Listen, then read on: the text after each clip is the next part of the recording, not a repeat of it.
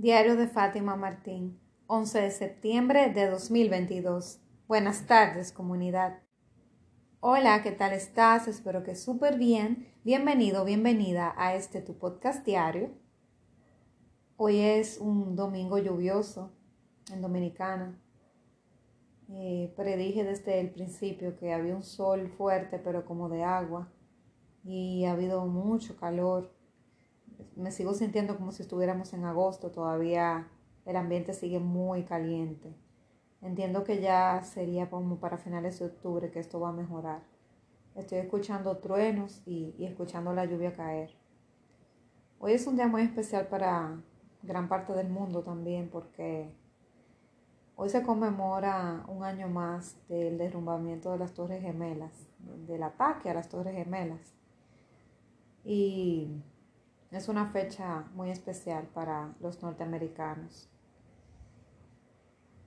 Y, y wow, cuántos recuerdos. Recuerdo como ahora cuando, cuando vi eso, yo quedé en shock. Cuando vi por televisión cuando el, el avión estaba, había impactado la primera torre. Y luego cuando se derrumbó, bueno, eso fue, eso fue algo inimaginable. Y recuerdo cuando en 2019, después de muchos años, viajé a donde estaban las Torres Gemelas en Manhattan. Y recuerdo cuando fui a, al monumento que tiene, en base a las Torres Gemelas, que tienen como, como una especie de, de mausoleo. Es eh, es con agua, o sea, es como si fuera algo con agua, no, no lo sé describir bien, pero como un rectángulo, un cuadrado, algo así, como con agua. Y, y tiene como los nombres de todas las personas que han fallecido, eh, que fallecieron en, esa, en ese lugar. Algunas tienen rosas, por ejemplo, eh, si, si han cumplido años, se le hace una, una, ¿cómo se dice? O sea, se le hace como, como un agrado por ese día, una conmemoración. Y, bueno, tiene un mantenimiento como de, como de por vida, con cada nombre de cada persona que murió ahí. Y yo recuerdo cuando fui, eso fue en mayo del 19, cuando fui allá, recuerdo que cuando me paré frente frente a ese monumento y miré, yo sentí como un dolor interno tan fuerte porque yo quería entrar al museo. Y cuando me, me posé a tirar fotos y a mirar frente a ese, frente a ese lugar donde estaban las bases, donde, donde se erigían anteriormente las torres, que hoy es como si fuera como un cementerio eh, no es que realmente están enterradas ahí, pero es, es como un, monumento a eso, a, a, las personas caídas ahí, con los nombres de todos ellos. Sentí como una tristeza y fue un shock tan fuerte que sentí que mis energías bajaron, como que mi vibración bajó y me dio mareos, me sentí mal, sentía como taquicardia. Bueno, yo me puse mal y tuve que salir de allá. Recuerdo que no me pude quedar a hacer la fila para entrar al museo y me tuve que ir porque me afectó emocionalmente.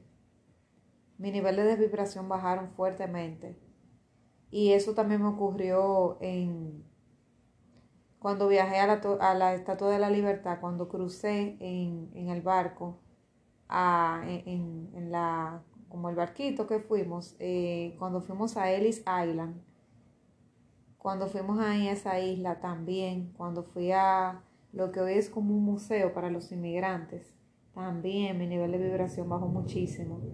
Y, y también me puse mal. Y mi hermana también se puso mal. Físicamente nos sentíamos mal.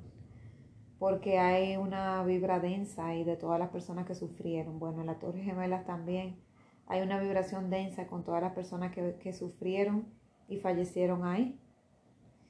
Fue un día de mucha desesperación porque hubo personas que hasta se suicidaron tirándose de los, de, de, los pisos superiores porque sabían que ya no iban a poder bajar y era cuestión de tiempo, iban a tener una muerte tortuosa y decidieron, decidieron suicidarse tirándose.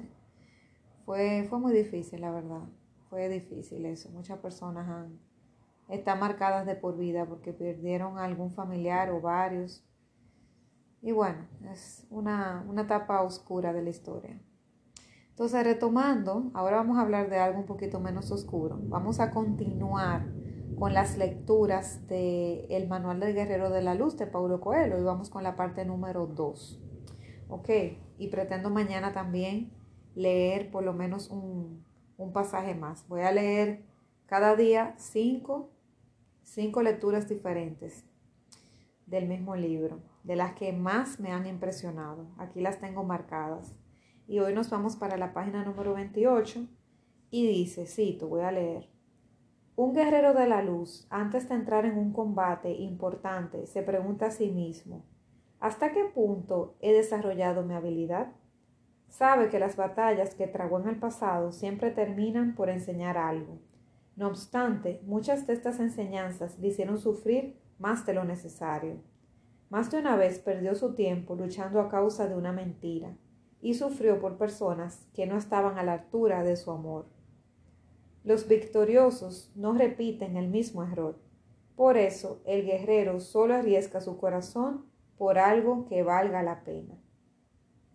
Wow. Me identifico tanto con esto del sufrimiento por personas que no estaban a la altura de su amor. ¿Cuántas veces no sufrí yo por personas que, que no valían la pena, que no estaban a la altura del nivel de, de amor y entrega que yo estaba dispuesta a dar. ¿Cuántas veces no he aprendido en esas batallas? Porque la verdad que, que cada, cada persona que tú conoces te enseña algo, cada experiencia te enseña algo. Y, y sufrir por cosas sin importancia, tantas veces. Como dice aquí, muchas de estas enseñanzas le hicieron sufrir más de lo necesario y el sufrimiento es opcional, el dolor es necesario. ¿Y cuántas veces yo me quedé ahí restregándome con el mismo sufrimiento? Porque había una parte como de, como que una parte del sufrimiento como el que le da a uno placer, como el placer de quedarse en lo conocido y sufrir y sufrir, pero tiene una parte poética eso, tiene una parte como de romance, el sufrir por lo mismo una y otra vez, independientemente que no sea en el plano amoroso tiene una parte como de, de premio el sufrir, porque uno se siente como mártir, uno se siente como, como el que más está eh, eh, sufriendo por amor, sufriendo por una causa. Eh, hay una parte como, como de novela y hay una parte como que se disfruta. Increíble, pero sí, hay una parte de disfrute en, esa, en ese dolor. Y ese disfrute en ese dolor es el que hace que muchas veces uno no pueda salir de ahí. Entonces eso es muy peligroso, porque te puede llevar a un punto que tú te metas en una depresión que no puedas salir. Entonces el guerrero muchas veces sufre más de la cuenta, se queda en un lugar más tiempo del necesario, sufre por una persona o por una causa perdida más allá del tiempo necesario y no pasa lo próximo. Entonces continúo con la próxima lectura, aquí tengo en la página que le sigue. Un guerrero de la luz respeta la principal enseñanza del I. La perseverancia es favorable. Sabe que la perseverancia no tiene nada que ver con la insistencia. Existen épocas en las que los combates se prolongan más allá de lo necesario, agotando sus fuerzas y debilitando su entusiasmo. En esos momentos el guerrero reflexiona. Una guerra prolongada termina también destruyendo la victoria. Entonces retira sus fuerzas del campo de batalla y se, y se concede una tregua. Persevera en su voluntad, pero sabe esperar el mejor momento para un nuevo ataque. Un guerrero siempre retorna a la lucha, pero nunca lo hace por obstinación, sino porque nota el cambio en el tiempo. Palabras muy sabias estas también hay que perseverar, pero hay que saber cuándo luchar y cuándo retirarse. Aún uno se retire de manera momentánea, porque las energías son limitadas. Entonces hay veces que uno, como dice ahí, cuando las batallas son muy largas, uno puede agotar sus fuerzas y debilitar su entusiasmo. y dejar que el pesimismo tome terreno. Entonces, en ese momento hay que saber que una guerra muy prolongada hace que uno se enferme, que uno se debilite y la victoria entonces se, se destruye. Y por eso hay que saber cuándo retirarse. Cuándo retirarse momentáneamente o cuándo definitivamente hay que retirarse de X batalla. Pero sí hay que, hay que tomarse una tregua y mm, elaborar una logística para hacer un nuevo ataque y, y retomar la lucha. Porque un verdadero guerrero siempre va a retomar una lucha, ya sea que cambie la estrategia o el enfoque, pero siempre va a retornar. Siempre se va a parar luego de que se cae. No está la opción de abandonar. Dice, un guerrero de la luz sabe que ciertos momentos se repiten. Con frecuencia se ve ante los mismos problemas y situaciones que ya había afrontado. Entonces se deprime, pensando que es incapaz de progresar en la vida, ya que los momentos difíciles reaparecen. Ya pasé por esto, se queja su corazón. Realmente tú ya lo pasaste, responde el corazón, pero nunca lo superaste. El guerrero entonces comprende que las experiencias repetidas tienen una única finalidad, enseñarle lo que no quiere aprender. Esto me impactó mucho, me hizo sonreír y ahora sonrío cuando lo vuelvo a leer, porque ya yo he hablado antes en el podcast sobre algo muy parecido, pero ahora esto es lo que demuestra con palabras lo que yo quería decir. De que hay momentos en la vida que uno siente que se repiten, como que uno siente que ya pasó por eso y vuelve de nuevo. Yo estuve hablando sobre eso eh, cuando estuve contando de esta caída que he tenido, de que se ha repetido dos veces anteriormente, pero de maneras diferentes, y, se volvía a repetir el escenario con, con pequeños cambios, pero como que yo volvía a vivir lo mismo, de la falta de fe, de, de rendirme antes de que la batalla se termine. Yo me rendía y había citado en ese episodio cuando primero hubo un episodio que fue cuando me iban a dar un trabajo, que me dijeron que si no te llamamos ya no es tuyo. Y yo perdí mi fe y todo. Y al final resulta que fue que no pudieron llamarme ese día por un motivo específico que pasó, pero me llamaron el lunes siguiente diciéndome que tenía el empleo. Entonces yo me rendí y, y no peleé hasta el final.